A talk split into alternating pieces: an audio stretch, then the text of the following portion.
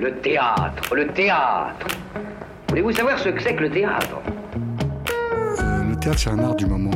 On est en rapport direct avec les spectateurs.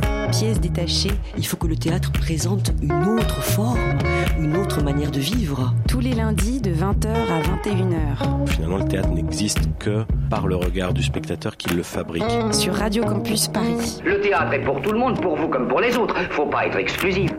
Bonsoir à toutes, bonsoir à tous, bienvenue dans Pièces détachées, l'émission consacrée aux arts vivants en Ile-de-France de Radio Campus Paris.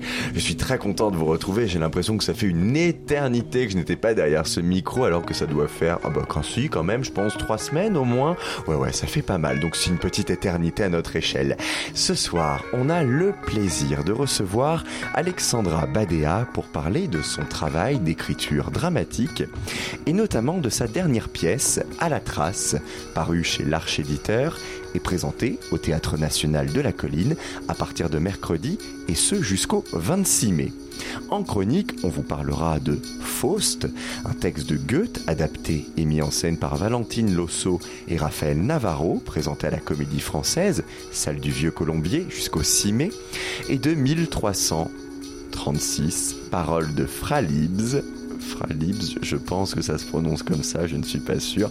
Fralibs, un spectacle écrit et interprété par Philippe Durand, présenté au théâtre de Belleville jusqu'au 31 mai. Et ça y est, nous avons ouvert la boîte de Pandore de la bande dessinée. Donc maintenant, nous allons également vous parler de bande dessinée. On va vous en chroniquer une. Ce sera Mathieu Sapin, Gérard, 5 années dans les pattes de Depardieu, paru chez Dargaud, et je serai accompagné durant cette heure d'émission par Camilla Pizzichillo et Tessa Robinson, et à la réalisation Théo Albaric et Julia Cominassi. Pièces détachées, les arts vivants à la radio. On commence non pas avec la parole de Fralibs, mais la parole de Camilla. Fuir, partir à la trace, à la recherche d'eux. Je ne suis pas parti. Une fois seulement, je dû disparaître. Il y avait de la mort et de la vie, c'était trop dur d'enchaîner. Je me suis enfui là où je ne pensais pas pouvoir être en sécurité. C'était un enfer connu, apprivoisé. Je suis revenu un jour pour voir mon cauchemar. On a passé deux jours tristes, un week-end à pleurer. On a regardé les rochers, la mer, et ensemble nous avons contemplé le désastre. Depuis, on s'est presque plus parlé. Il est un fantôme dans une ville que j'ai abandonnée. Des fois, j'y retourne et des fois, rarement, je demande ses nouvelles. Mon cauchemar a précipité. Quand je vois ces êtres perdus, battus par la vie, moi je sais qu'un jour je n'ai rencontré un. Et dans ma vie douce et sereine, je n'ai presque plus de traces de cet instant des chutes. Mais la nuit, souvent ça revient. Son spectre est parti à ma trace. Il me traque avec ses dents. Je ne peux pas fuir, je suis entourée par l'eau et je nage pas. Quelque part, loin de ma chair, je suis un peu lui, lui un peu moi. Je suis euh, sous la pluie, perdue. Je suis comme Lara Croft qui n'arrive pas à sortir de la piscine. Elle glisse immobile avec un bruit sourd. Quelqu'un a oublié de rallumer l'ordinateur. La vie ne vit pas. Que tu veuilles pas, nous sommes des compositions, des broderies en chair. Quand j'ai commencé à lire La Trace, je ne savais pas. Quand c'était trop fort, j'ai arrêté. J'ai laissé les livres ouverts une semaine en stand-by. Hier, j'ai repris, j'étais obligée. Je ne pouvais plus décaler. Je lisais quand c'était trop, trop dur. J'arrêtais, je regardais mon portable en découvrant les pouvoirs engourdissants de ces petits écrans. Mais ce soir, vous êtes là. Oui, je suis là.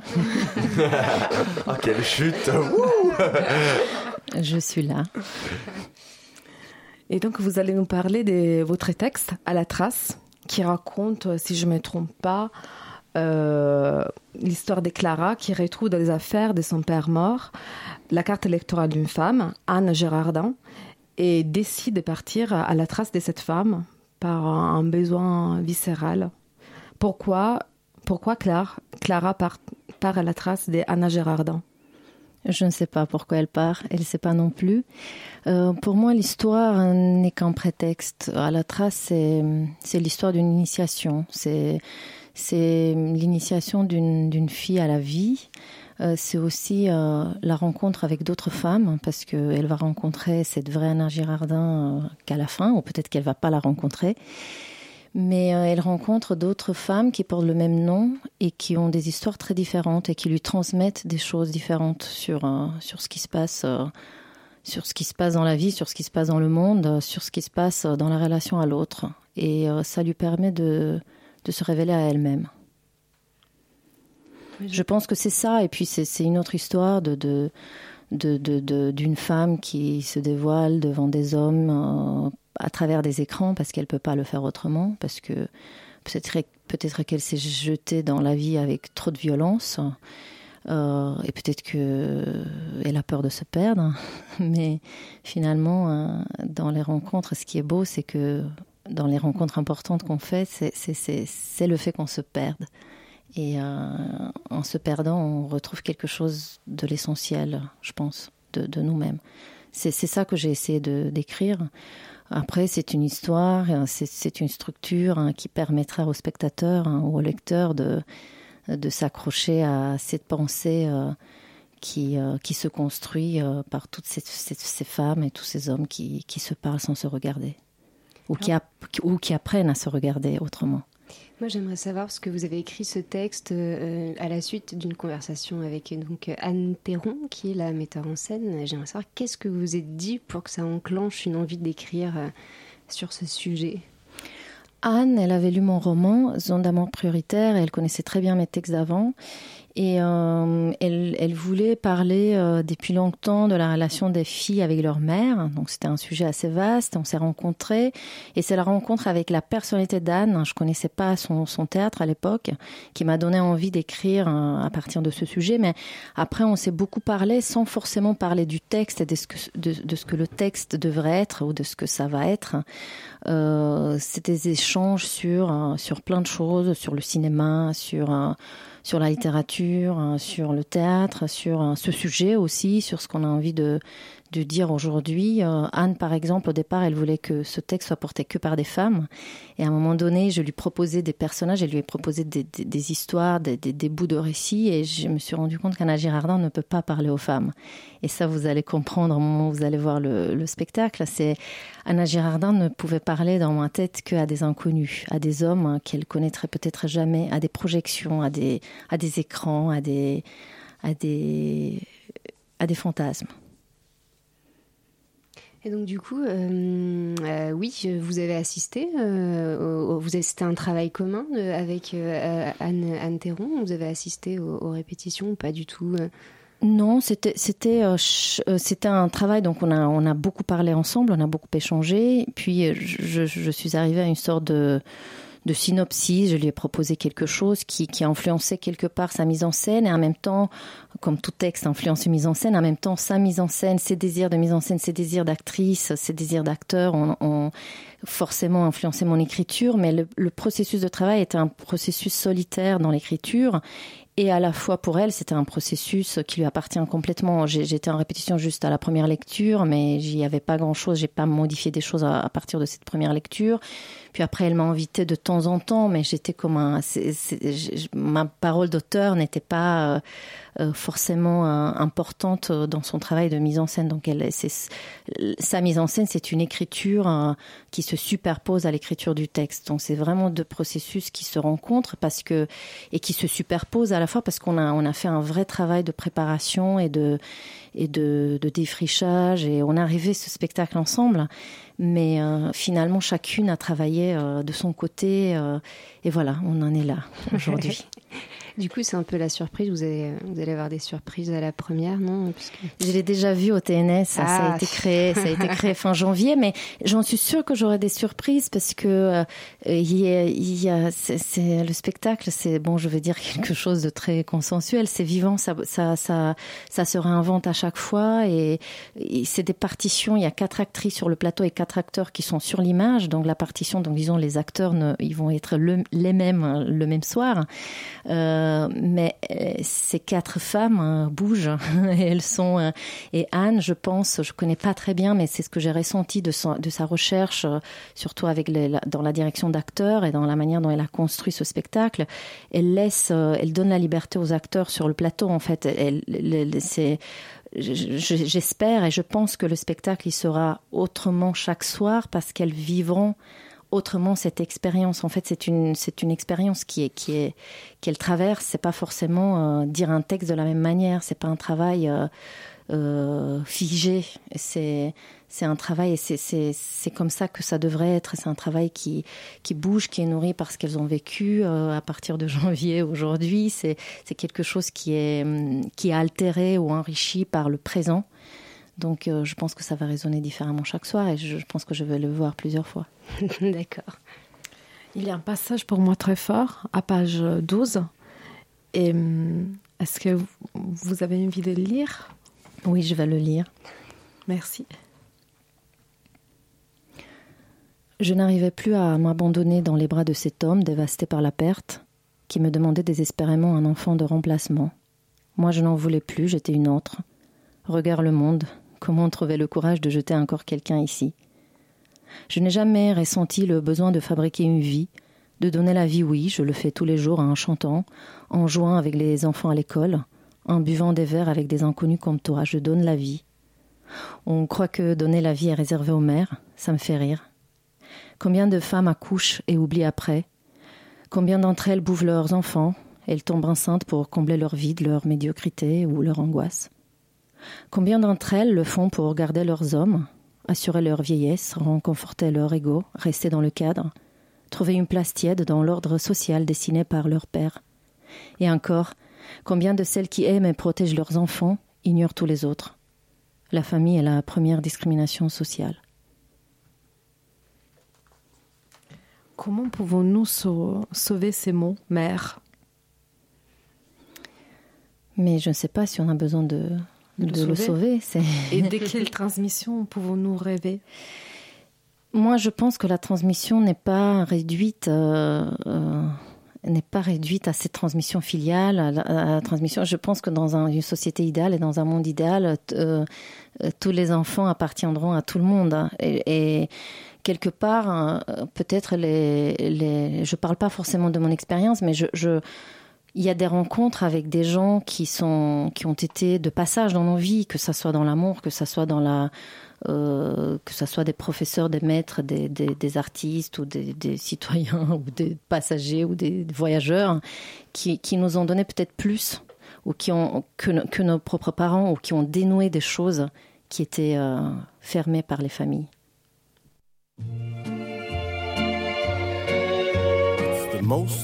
Wonderful time of the year. May the force be with you, Jedi. Now.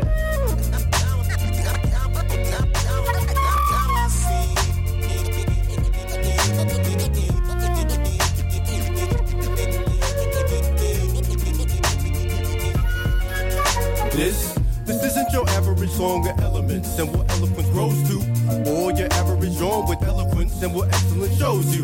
Just a bite, a bit of exercise and a thing we call breathing. It's light in the days and not in the night. Either time you are being, it's really worth seeing instead of stumbling about like a zombie. Lost in the dark and off in the dark. Way too much like the laundry. We hanging on corners, better be working worse. This for certain. We looking for shelter behind cumulonimbus and masses of curtains. Old man winter with the cold hand and the cold word. Old man with a cold hand and a cold word. Old man with a cold and a cold. Old man with a cold and a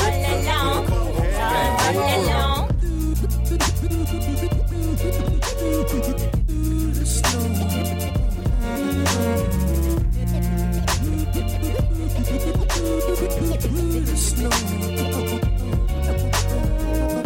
Carbon, oxygen, and chemical bonds and various compounds. With a curious countdown some Chinese food and various hot sound. But I am me to stop now. Care, oh, suffer the lockdown. Bear those cells and it's not hot. Fare thee well in a knockout. Keep swinging keep bringing. Take when you need it, clutching the seasons. Stretch in the morning, catching the day, perhaps retouch in the evening. Also look out for the snow to go. Huddle up out as the road in the cold. Juggle as much as you will or you won't. Either way, there'll be snow. Move back with them with a cool hand. With a cool hand. With a cool hand.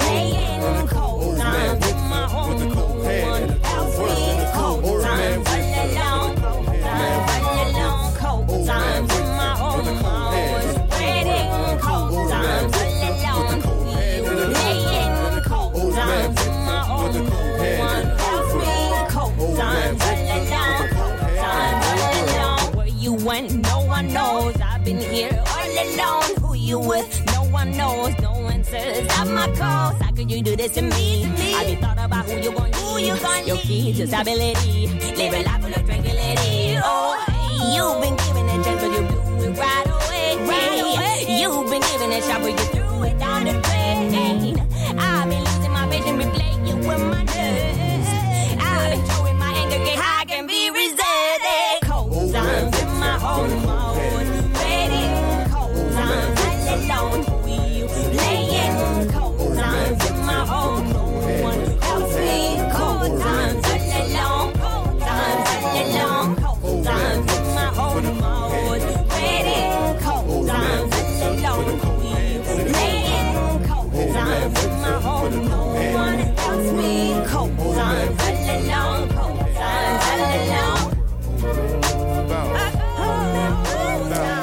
Julia, ton son m'avait manqué. C'est bon, ça, de Waxidermist.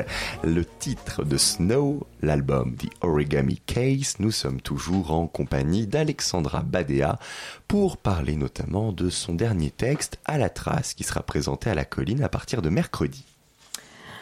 Donc, euh, dans chacune des Anna rencontrées par Clara, il y a quelque chose de très sage, accompli. Elles savent toutes remettre en question la société. Est-ce qu'il y a une Anna que vous préférez ou pas? Ah, ça c'est difficile à répondre. En général, dans, dans ce que j'écris, je peux pas dire que je préfère un personnage plutôt qu'un autre. Même les personnages qui sont pas peut-être les plus euh, les plus beaux, si, si on peut le dire comme ça. Je, je, me, je, je suis un peu dans chacun et je mets quelque chose de très personnel dans, dans chacune de ces femmes.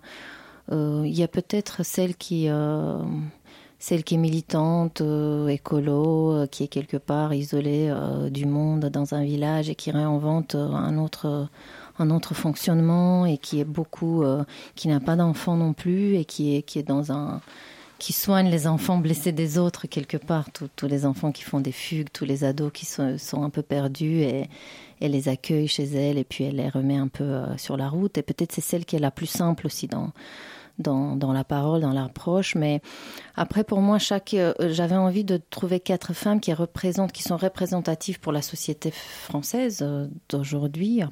J'aurais pu trouver d'autres, mais c'était euh, les premières qui sont venues et chacune défend quelque chose, chacune lui apprend quelque chose, chacune lui permet de euh, de franchir une étape dans son dans la connaissance de, de, soi. C'est un peu quelque part comme c'est très simple finalement chaque pièce euh, chaque pièce reprend un mythe ou quelque chose. Peut-être c'est assez proche d'Alice au pays des merveilles où où elle est chaque rencontre l'amène la plus plus plus loin dans le voyage et que finalement elle se rend compte à la fin que le, voyage est plus intéressant que la destination, que la route elle est la route elle est plus elle est plus riche que ce qu'on trouve à la fin. Puis il y, a, cette phrase de Peter Stein euh, que qu'il il a écrit un livre là-dessus, euh, essayer encore, échouer toujours. C'est quelque chose que, qui me touche particulièrement. Donc euh, voilà, je pense que Clara, elle elle est là aussi. Elle se rend compte que elle va, elle va continuer à échouer, mais elle va, elle va, elle va persister à, tenir sa route.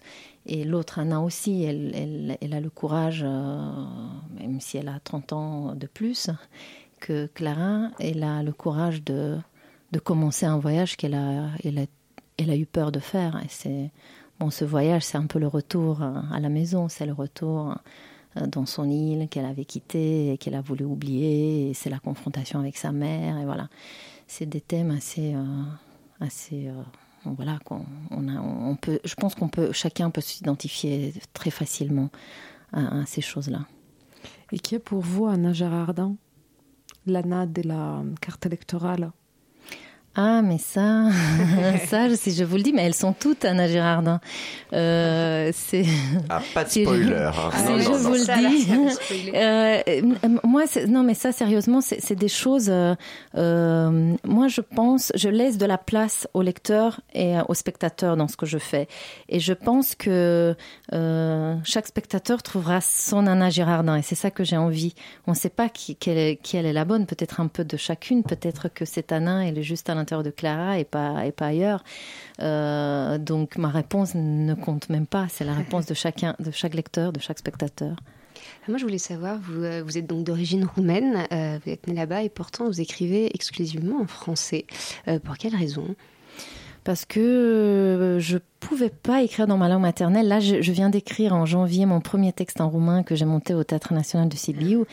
Euh, mais avant, je je pouvais pas. Et même aujourd'hui, même si j'ai commencé à écrire ce texte en roumain, j'arrive pas à aller euh, dans ma langue maternelle là où j'arrive à écrire, à aller en français. Je pense que la langue française m'a- m'a m'a- m'a libérée de quelque chose qui, qui, qui me coinçait. Et euh, c'est peut- c'est peut-être aussi l'étrangeté de cette langue. C'est c'est une langue qui ne met pas... C'est comme dans une rencontre quand tu connais pas ex- l'autre suffisamment et ça te permet de, de mettre beaucoup de De rêves là-dessus ouais. et de, il y a beaucoup de fantasmes aussi, il y a beaucoup de de- d'étrangeté. Peut-être peut-être c'est j'entretiens encore ce rapport au français et c'est c'est cette- ce côté énigmatique qui me qui me qui m'ouvre l'imaginaire plus que le roumain. C'est aussi peut-être parce que je me sens très redevable à, la- à ma langue maternelle, à la langue française, et à la langue roumaine, et donc du coup le français me déresponsabilise un tout petit peu parce que c'est pas un- c'est une langue que j'ai choisie, c'est pas une langue que- qui euh, dans laquelle je suis née, donc du coup je j'ai l'impression que je lui rends je lui, je lui donne, je lui dois rien. Je, voilà, c'est tout ce que je fais. C'est comme ça. Mais du coup, vos pièces donc euh, écrites en français, est-ce que vous les traduisez en roumain? Est-ce que c'est traduit euh, Je suis incapable de les traduire moi-même. Sinon, je- je- j'aurais Mais vous écrit. les faites traduire en Oui, oui, oui. Il y a, des- D'accord, il y ok, a donc deux vous, textes, deux ou trois textes qui sont euh, qui sont traduits en, en roumain, mais j'ai des problèmes avec les traductions parce que là, ça, c'est on va rentrer dans la linguistique très très poussée, mais euh, le français a une poésie dans l'écriture hein, qui est qui est possible aussi dans la langue parlée. La différence entre la langue écrite et la langue parlée, elle est très très très réduite en français. C'est très, on peut dire des choses. euh, Je me suis perdue dans tes silences, par exemple. C'est un exemple que je donne tout le temps parce que j'aime bien cette phrase. C'est une phrase écrite, mais qu'on peut dire sur un plateau ou qu'on peut dire dans la vie à, quelqu'un en buvant un verre, sans que ça soit prétentieux. En roumain, c'est impossible. J'imagine. Je suis perdu dans tes silences, tu sais, mais vraiment. hein. Non, mais pas comme ça, Un pas peu comme bourré, ça. quoi. Non, non, non, mais moi, moi, c'est une phrase que je peux dire où je me suis perdue dans mes silences, où tu Ah bah, t'es vous êtes perdu dans mes silences. poétique, Oui, Alexandra. oui, je suis poétique. Mais voilà, cette poésie, je la retrouve pas en roumain. Et euh, non, mais je veux dire, je, je peux ouvrir la- le livre n'importe où, euh, dans la trace ou dans. Euh, Il y, a, il y a des phrases, moi, je, je les ai entendues certaines, dites par des gens qui sont pas des poètes. Donc c'est cette poésie qui est possible en français et qui est moins qui est moins accessible dans d'autres langues ou dans d'autres langues que je connais. D'accord. Et vous avez, euh, vous avez fait des études donc euh, en Roumanie de metteur en scène. L'envie d'écrire, elle est venue à quel moment? Très tard, hein, quand je suis venue en France et quand j'ai quand j'ai commencé à écrire en français. Je suis venue en France, j'ai fait un DEA à l'époque, ça s'appelait comme ça, euh, à Paris 3, et là j'ai commencé à écrire en français mon mémoire de de, de, DEA, donc du coup qui était très théorique, mais ça m'a ça a débloqué quelque chose. J'ai eu accès à cette langue par un par un travail très théorique, et puis après j'ai j'ai commencé à écrire mon premier texte, mon d'emploi comme ça, sans savoir forcément que j'écrivais pour le théâtre. C'était juste une envie aussi de de faire le point sur un, sur l'endroit où je me retrouvais à ce moment-là, sur mes quêtes identitaires, sur plein de choses qui sont assez intimes, mais très politiques aussi. Et c'est comme ça que c'est venu. Je me suis jamais dit je vais devenir une écrivaine. J'ai jamais eu cette prétention et je continue à écrire sans me dire je suis une écrivaine, même si aujourd'hui je gagne ma vie comme ça. Mais euh, voilà, l'écriture, moi je pense que ça, ça s'apprend pas. L'écriture, ça, ça vient.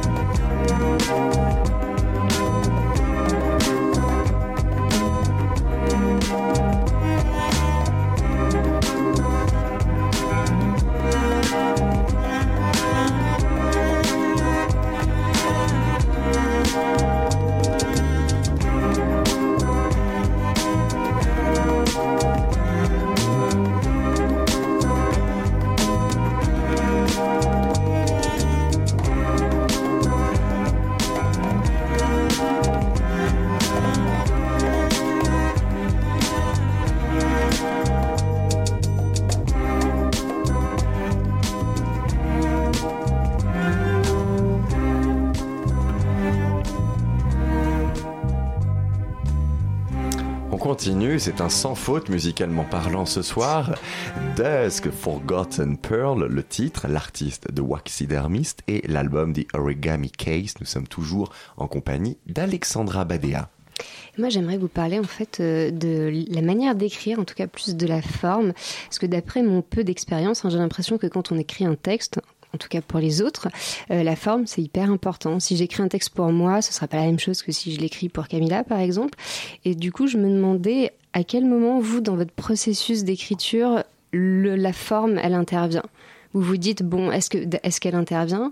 Et si oui, à quel moment? Dès le départ. Dès le départ, je travaille beaucoup euh, sur la forme. En fait, je travaille beaucoup sur la structure. Je travaille presque comme comme une scénariste, j'ai besoin d'avoir la structure, j'ai besoin d'avoir la dramaturgie, j'ai besoin, je, fais des séquenciers, je, euh, donc de toute façon ça c'est dès le départ, mais après dans la manière d'écrire, dans, la langue, elle, elle, vient au fur et à mesure. C'est pas quelque chose que je, que je contrôle. Ça, ça, je travaille beaucoup aussi avec les flux de l'inconscient, tout ça. Donc, euh, mais euh, toute la structure, elle est, elle est présente et tant que j'ai pas euh, cette structure, tant que j'ai pas euh, euh, le rythme du texte, l'évolution du texte, tant que la dramaturgie n'est pas bien mise en place, je peux pas avoir la liberté de d'y aller, de m'envoler, de d'avancer dans les mots.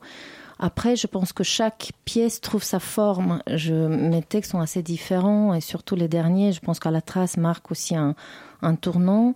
J'ai envie aussi de d'être euh, en cohérence avec moi-même, avec euh, l'évolution de, de, de, de ma personnalité, de mes goûts, de mes, donc, de mes recherches. Donc, du coup, je n'essaie pas de reproduire quelque chose.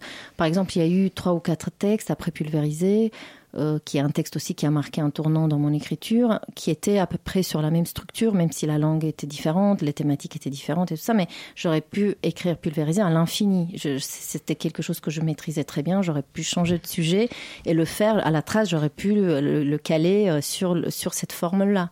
Mais ça m'intéresse pas, ça m'intéresse de, de, de, de, trouver la forme de chaque euh, texte et de chaque idée que j'ai envie de défendre, parce que quelque part, chez moi, tout part du fond de ce que j'ai à dire. Si j'ai pas quelque chose d'important à dire, je je vais pas euh, obliger les gens de venir dans une salle noire euh, pour m'écouter pendant deux heures.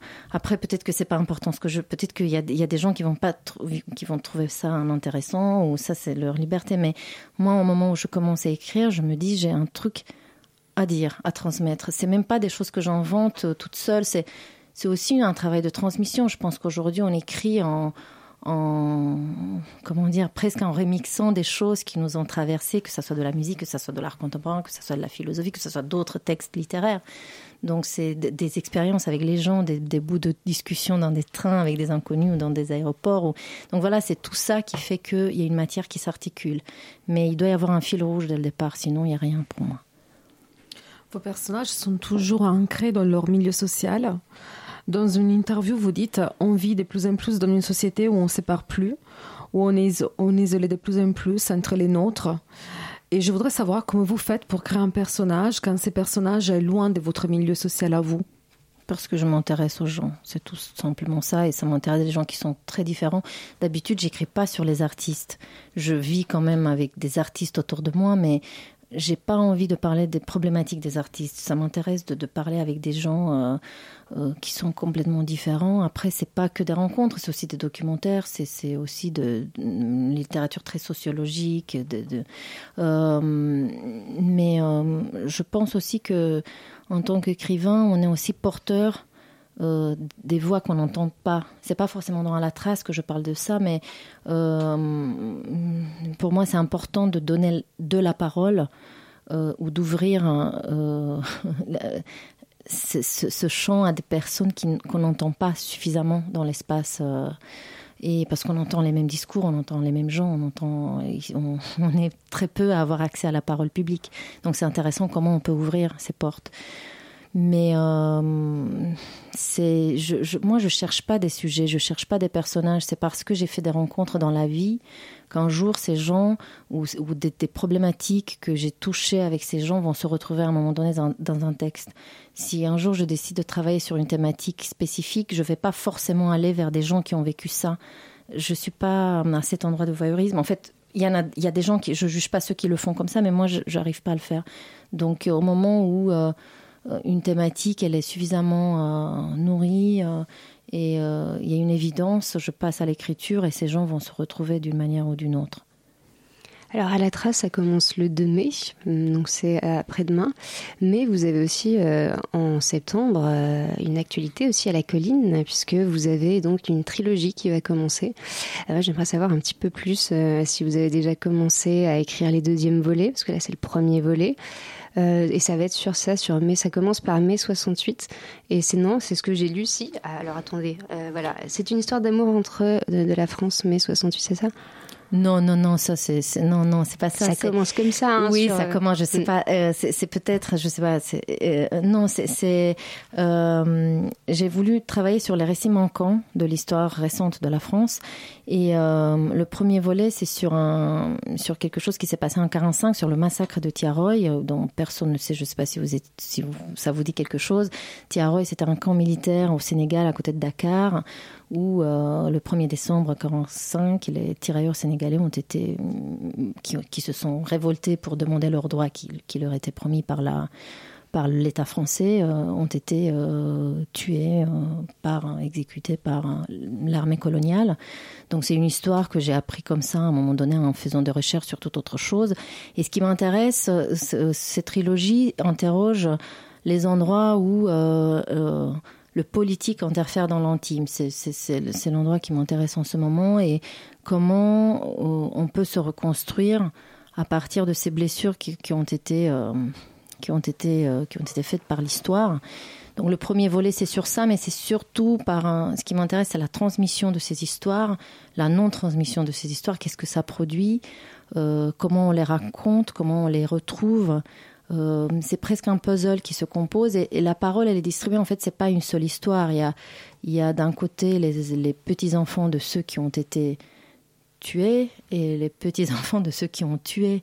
Euh, j'ai pas envie de parler de culpabilité. Au contraire je pars de réconciliation eh bien écoutez, on a hâte de découvrir ça, mais ça c'est en septembre. Avant, tout de suite, mercredi, à la trace, ça y est qu'on peut enfin découvrir au Théâtre National de la Colline. Et dimanche, vous allez donner un cours de cuisine à la colline pour apprendre à faire une salade roumaine, salade de bœuf, c'est bien ça? Oui, mais c'est pas un cours, c'est c'est pas du tout un cours. Je, je, sais pas. Transmission, une transmission. Oui, voilà, c'était euh, culinaire. oui, c'est c'est une action. Euh, euh, avec les publics qui font à la colline de, de transmettre, d'inviter des artistes pour transmettre des recettes qui, ont, qui, ont, qui leur ont été transmises par leur mère ou leur grand-mère. Leur... Et voilà, c'était comme dans À la trace, on parle de filiation et de transmission. J'ai choisi cette recette qui était faite par ma grand-mère, qui n'est plus là aujourd'hui. Et, j'ai le, un de mes premiers souvenirs d'enfance, c'était cette la fabrication de cette salade qui prenait des journées. Moi, je l'ai jamais faite, donc je l'ai dit aux gens qui viendront samedi, mais on essaie euh, dimanche, mais on essaie de la reconstituer à partir de cette trace, de cette recette qui que j'ai retrouvée dans les dans les dans les, le calepin de, de ma grand-mère voilà. Donc euh, c'est vraiment presque une performance parce que ah ben, on ne la manquera pas mais c'est pas c'est pas qu'une recette on, va lire des textes je, je, vais parler de plein de choses. Là, faire faire cette, cette chose là faire ce plat c'est un prétexte pour mhm. rencontrer les publics. Et pour rencontrer ça c'est important parce que c'est la première fois je pense que ou je ne sais pas si c'est la première fois mais c'est assez rare qu'on le fasse dans des théâtres nationaux. Euh, euh, ce que Wajdi Mouawad il essaye de faire, c'est de d'ouvrir à l'équipe de relations publiques de travailler sur la diversité des publics et de, de, mettre dans le même dans la même dans le même espace des gens qui viennent des catégories sociales différentes, des quartiers différents. Et voilà, on, a trouvé cette idée pour euh, les mettre ensemble. Public divers et variés, vous êtes attendus au Théâtre National de la Colline à partir de mercredi pour voir le spectacle à la trace et dimanche pour rencontrer Alexandra Badea autour d'une très très bonne recette de cuisine. Merci Alexandra d'avoir été avec nous.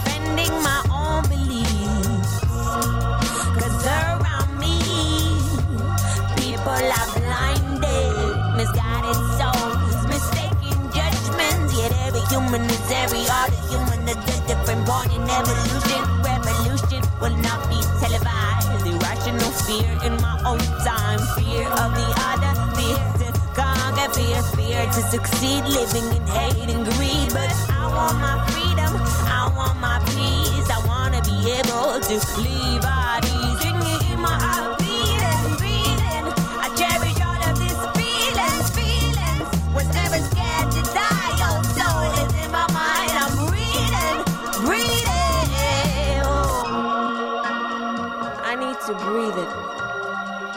The love and humanity, rawness of the heart.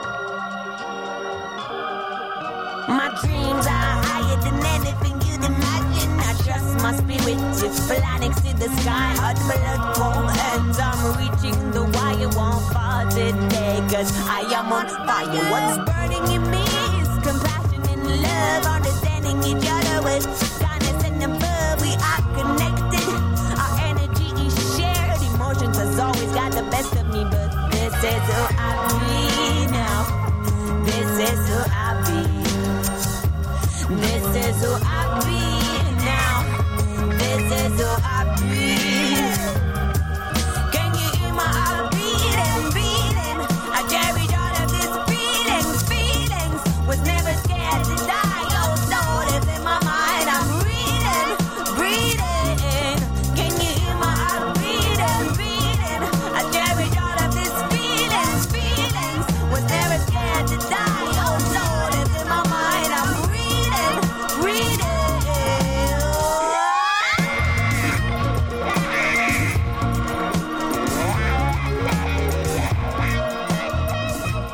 Dernier morceau de la soirée, Breathe In, l'artiste Waxidermist et l'album The Origami Case. Tout de suite, le tour de table de l'actualité culturelle et artistique.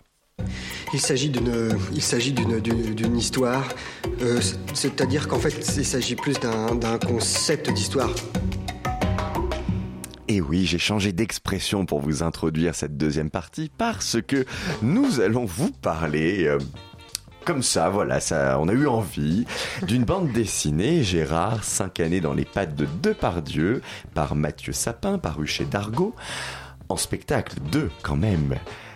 On parlera de 1336 paroles de Fralibs, un spectacle écrit et interprété par Philippe Durand, présenté au théâtre de Belleville jusqu'au 31 mai. Et on commence tout de suite avec Faust, un texte de Goethe adapté et mis en scène par Valentine Losso et Raphaël Navarro, présenté à la Comédie Française, salle du Vieux Colombier jusqu'au 6 mai.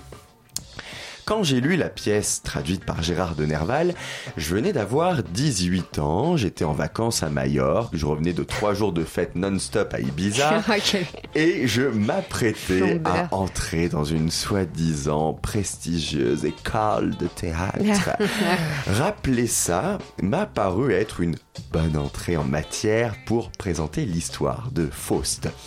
Déçu de ne pas pouvoir percer les secrets de la nature à travers les sciences existantes qu'il a tout étudié, le docteur, j'ai dit Faust, mais non, Faust, le docteur Faust est tenté par le suicide quand, dans un autre espace-temps, Dieu et Méphistophélès parient sur son âme. Le diable, oui, Méphistophélès, c'est un nom, employé un nom propre pour qualifier le diable. Donc le diable s'introduit dans le cabinet du savant, d'abord sous la forme d'un chien, et oui, il y a un vrai toutou sur le plateau qui est trop, Mm. trop, trop mignon. C'était pas un carlin cette fois-ci. Non, ce ce n'était pas un carlin. Puis il quitte cette forme animale pour prendre forme humaine. Méphistophélès se propose d'aider et de servir Faust en échange de quoi? Le docteur sera la possession de l'ange déchu dans l'au-delà. Le voyage, ou la débauche devrais-je dire, commence. D'une taverne au lit de la jeune et innocente Mathilde, en passant par le repère de la sorcière et la soirée du sabbat, le docteur descend droit en direction de l'enfer avec son acolyte. Valentine Losso et Raphaël Navarro sont des noms qui me disaient quelque chose, mais impossible de me rappeler qui ils étaient. Chose que je ne fais jamais d'habitude, j'ai lu le fascicule de salle. Oh malheur Tu l'as pris déjà. je, l'ai- euh, je le prends toujours, mais Oui. je le lis pas d'habitude avant que le spectacle commence. Là, je l'ai fait. Et là, j'ai bien fait. Illumination, bah oui. Nos deux metteurs en scène sont des... Non, vous devinez pas, ça vous dit rien? Des magiciens qui ont cofondé en 2002 le mouvement de la magie nouvelle. si vous êtes des habitués du théâtre du rond-point, vous avez dû voir au moins une fois un spectacle avec leur nom dessus. Ils y sont chaque saison. Moi, c'est là où je les avais découverts. Mystère donc résolu. Mais je lève les yeux du document, fronce un peu les sourcils du genre Mhm, des magiciens qui mettent en scène une pièce à la comédie française. Et là, le noir se fait, le rideau se lève et Elliot Génico et Christian Eck sont assis dans le vide. Je cherche la chaise, Mais je ne la trouve pas. Je me dis, ok. Il y mais- avait des ficelles, t'as pas vu des ficelles? Non, rien du tout. Et c'est pour ça que je me suis dit, ok, mais je ne vois pas les ficelles, donc comment est-ce qu'ils font? Parce que ils sont pas tout jeunes, sans offense, messieurs. Et non, ben en fait, j'ai pas eu ma réponse parce que ben non, comme tu le Ah dis, non, je tu, tu ne vois rien, ah non, mais je ne vois vu. absolument pas, même pas un, un microfil, absolument rien. C'est, c'est, c'est bluffant. C'est vraiment bluffant. Et ça annonce la couleur. Autant te dire que les 5 minutes, c'est comme ça. Tu te dis, waouh, c'est très fort. Jusqu'où vont-ils aller? Ben, Ça va aller loin, loin, loin. Mais sans aucune overdose. On pourrait avoir peur que à chaque scène, toutes les trois minutes, on ait un petit tour de passe-passe, une illusion. Pas du tout. La magie, elle est présente. Donc du début à la fin, ok, mais à des moments toujours bien choisis, souvent inattendus. L'effet du coup s'en trouve renforcé. Au programme des feux follets volants Ah. au-dessus du public. J'ai eu l'impression de voir la matérialisation, vous savez, de ces monades. Attends, ils les ont fait comment, les feux follets? Euh, alors, dans le texte, il est dit que ce sont des feux follets. Moi, je dis donc que ce sont des feux volets, des feux Feux follets, c'est une espèce de gaz, c'est ça qui crée des petits... Oui, euh, alors là, il n'y a pas d'effet gazeux, on a juste l'effet d'une lumière qui vole. Mais dans le texte, ce sont des feux follets. Voilà, ils sont matérialisés comme ça. En tout cas, ce qu'on retient, c'est qu'ils sont absolument volants. Ils volent au-dessus de nous, Ah. ces feux, euh, ces feux follets. Euh, c'est- c'est très chouette. On les suit. Moi, j'ai eu l'impression, comme j'allais le dire, de voir ces monades, la matérialisation des monades. Vous savez, c'est cette substance simple qui exprime l'univers dans sa totalité chez Leibniz. Voilà, moi j'ai eu l'impression de, de voir ça, des monades. On a également de la vidéoprojection, comment nous faire croire que toute la troupe du français est présente sur scène, interagissant avec ce qui se passe en temps réel sur le plateau. Des tours de passe-passe avec une balle, mais aussi de la marionnette. Celles des diablotins de la sorcière sont tellement bien manipulées que j'ai cru voir pendant un instant des acteurs nains et des ombres chinoises aussi à travers lesquelles notamment le sort de Mathilde est révélé par Méphistophélès à Faust. Si vous avez été attentif à ce que j'ai dit, et j'en doute parce que j'ai été pas mal interrompu, Ah bah alors, faut que ça vive un peu, merde vous m'aurez entendu employer les formules j'ai eu l'impression, j'ai cru voir, comment nous faire croire. Et oui, parce que l'illusion est le maître mot de ce spectacle. Je pourrais également dire surprenant. Ce qu'il est, ce sont les interprètes qui réalisent eux-mêmes la plupart des tours que j'ai évoqués et tout particulièrement Christian Eck, sa prestation. Mais elle est juste dingue tout point de vue.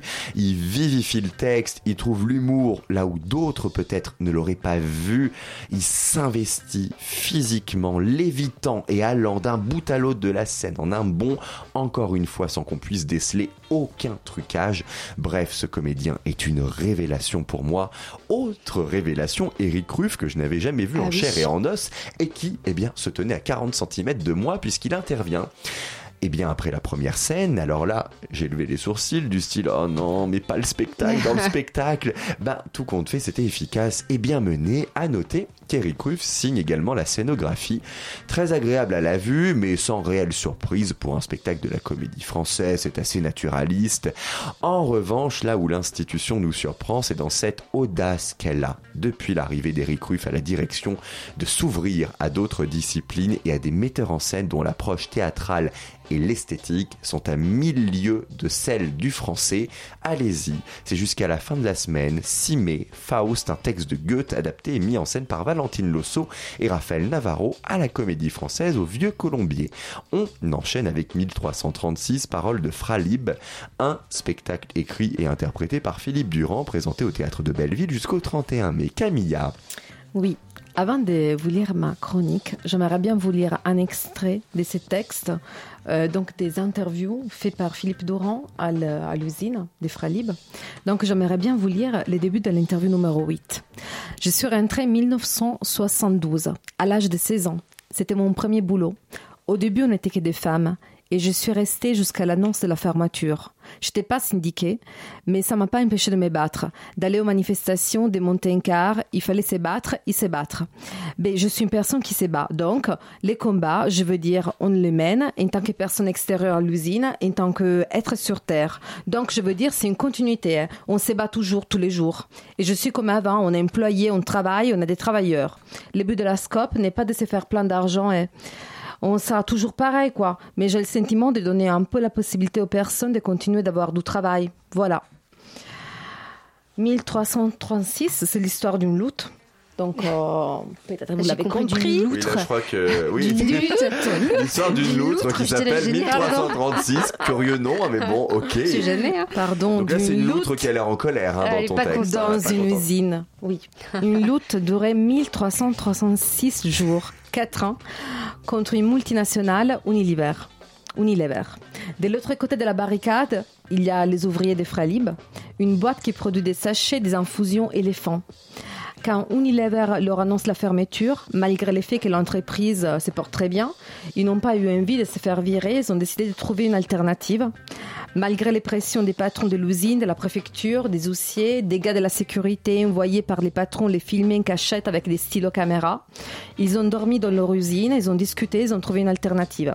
Après quatre ans de lutte, en mai 2014, ils ont signé un accord de fin des conflits avec Unilever. Philippe Durand a rencontré les protagonistes de cette lutte héroïque dans leur usine à Gémenos et à partir de leurs témoignages a créé cette pièce incroyable. Euh, donc tout seul sur scène, on a Philippe Durand qui tient, tient bon pendant une heure et demie en incarnant plusieurs personnages avec une telle finesse et des façons aussi drôles qu'on pourrait rester des heures à l'écouter. Cette pièce, pour moi, c'est un rare exemple de comment on peut faire du théâtre documentaire avec peu de moyens et arriver à un résultat surprenant. La richesse est sûrement de cette pièce est sûrement due au fait que Philippe Durand, euh, pendant, il a fait attention à conserver toute la puissance poétique de la parole brute des ouvriers, en gardant les accents, les expressions, les fautes de français, l'éthique langagère. J'essayais de reproduire dans ma lecture, mais je pense que c'était pas très efficace.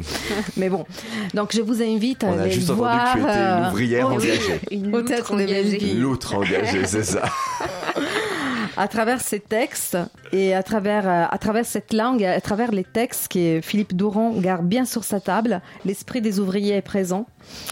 Et sans aucune prétention, il arrive à nous faire découvrir cette petite bout d'histoire passionnante où des femmes et des hommes ont eu le courage de sortir de leur petite boule individuelle et ils ont trouvé, euh, ils ont redécouvert l'ivresse du collectif. Donc foncez, allez voir cette pièce. Alors, pour Ok, une fois, alors pour une fois Camilla est dithyrambique sur un spectacle, il faut absolument y courir. C'est au théâtre de Belleville jusqu'au 31 mai 1336. Paroles de Fralib, un spectacle écrit et interprété par Philippe Durand.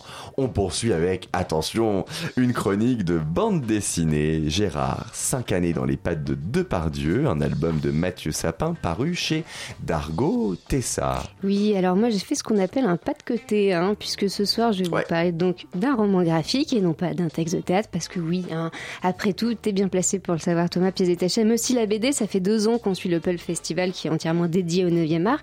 Alors donc il n'y a pas de raison que je vous parle pas de mon coup de cœur pour le roman graphique Gérard, 5 années dans les pattes de Depardieu. Alors je précise qu'il y a une légère différence entre le roman graphique et la bande dessinée. hein. Le roman graphique est davantage destiné à un public adulte, on va dire. Donc c'est souvent des bandes dessinées bah, plus longues, plus ambitieuses que la bande dessinée classique comme un Titeuf ou un Tintin de 50 pages.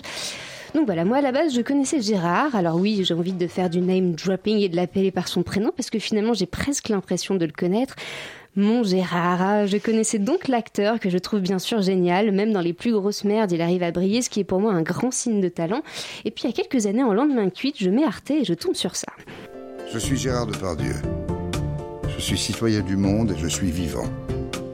J'aime manger, rire et m'émouvoir. J'ai rencontré le chef Laurent Audio il y a 20 ans. Nous sommes devenus amis et depuis, nous partageons nos découvertes culinaires. Et oui, c'est la géniale émission de bouffe donc de, de mon Gérard Depardieu sur Arte qui s'appelle À pleines dents. Et j'y découvre pour la première fois l'homme, le vrai Gérard, drôle, frustre, effrayant et même un peu poétique par moments. Et je vous cache pas que le coup de foudre est immédiat. Alors quand je découvre que Mathieu Sapin a sorti son nouveau roman graphique sur Depardieu, je peux vous dire que je me suis ruée dessus et j'ai franchement bien fait. Alors petit rappel, Mathieu Sapin, c'est le BDiste qui avait sorti campagne présidentielle en 2012, donc c'est sur la campagne de François Hollande. Et donc cette même année, 2012, Mathieu est envoyé pour accompagner Gérard Depardieu en Azerbaïdjan. Il y tourne le documentaire sur Alexandre Dumas qui s'appelle Voyage au Caucase. Alors bien évidemment, on découvre que plusieurs dessinateurs et BDistes ont été sollicités pour l'aventure avec GG, mais personne n'avait accepté. En fait, seul Mathieu Sapin, euh, un peu naïf, avait On dit se oui. demande pourquoi. On se demande pourquoi. Donc forcément, petit coup de stress avant de le rencontrer, hein, le monstre. Plusieurs personnes avaient prévenu Mathieu. hein, Gérard, s'il t'aime pas, au mieux, il t'ignore. Et au pire, ben t'en prends plein la gueule. Bah, résultat des courses, ça s'est plutôt bien passé puisque leur rencontre bah, ne s'est pas arrêtée en Azerbaïdjan. Euh, Gérard va inviter bah, Mathieu à le suivre partout où il ira et ce pendant 5 ans. Donc sur le tournage d'un film au Portugal avec Fanny Ardant, en Russie ou justement pendant la série euh, culinaire à pleines dents pour Arte.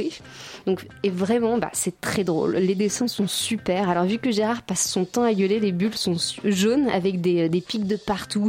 Il passe son temps à faire des grommelots. Du coup, il y a des grrrr dans toutes les planches. Et c'est aussi bah, très touchant. Voilà. C'est un sacré personnage, euh, plein de contradictions et, et d'humanité. Et ce roman graphique de Mathieu euh, Sapin me le fait l'aimer encore plus. Donc, si vous avez aimé Depardieu dans euh, À plein dents, bah, ce roman, c'est la suite logique dans la découverte de qui est mon Gérard. Voilà. Et je crois qu'on on peut pas être déçu. Et maintenant, mon rêve le plus cher, ben, c'est de partager un bon repas avec Gérard, même si je pense que j'en sortirai pas vivante. Mais euh, Tu penses serait- qu'il va t'ignorer ou tu penses que tu vas en prendre plein Je la pense que gueule je vais en prendre plein la gueule, mais, euh, mais ça me va avec mon Gérard. Ce sera mon dernier repas avec Depardieu. Je vais faire un roman graphique là-dessus. Eh bien qu'on aura hâte, qu'on espère qu'on chroniquera. Ah, hein, bah euh, tiens. Là, en l'occurrence, on vous a chroniqué le roman graphique de Mathieu Sapin, Gérard, 5 années dans les pattes de Depardieu, paru chez Dargaud. En spectacle, on vous a parlé de 1336 paroles de Fralib.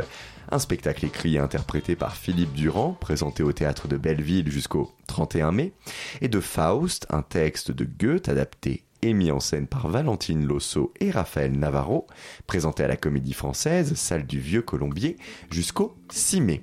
En invité, on a eu le plaisir de recevoir Alexandra Badea pour parler de son travail d'écriture dramatique et notamment de sa dernière pièce, À la trace, parue chez l'Arche Éditeur et présentée au Théâtre National de la Colline du 2 au 26 mai. C'est déjà la fin de cette émission. Elle a été préparée par Camilla Pizzichillo avec la complicité de Tessa Robinson et Thomas Silla, réalisée par Théo Albaric et Julia Cominassi.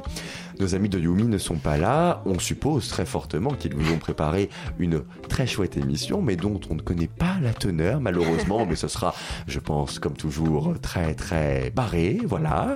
Restez donc sur Radio Campus Paris pour découvrir ce qu'ils vous ont préparé. Nous, on vous dit à la semaine prochaine. Passez une bonne soirée sur Radio Campus Paris.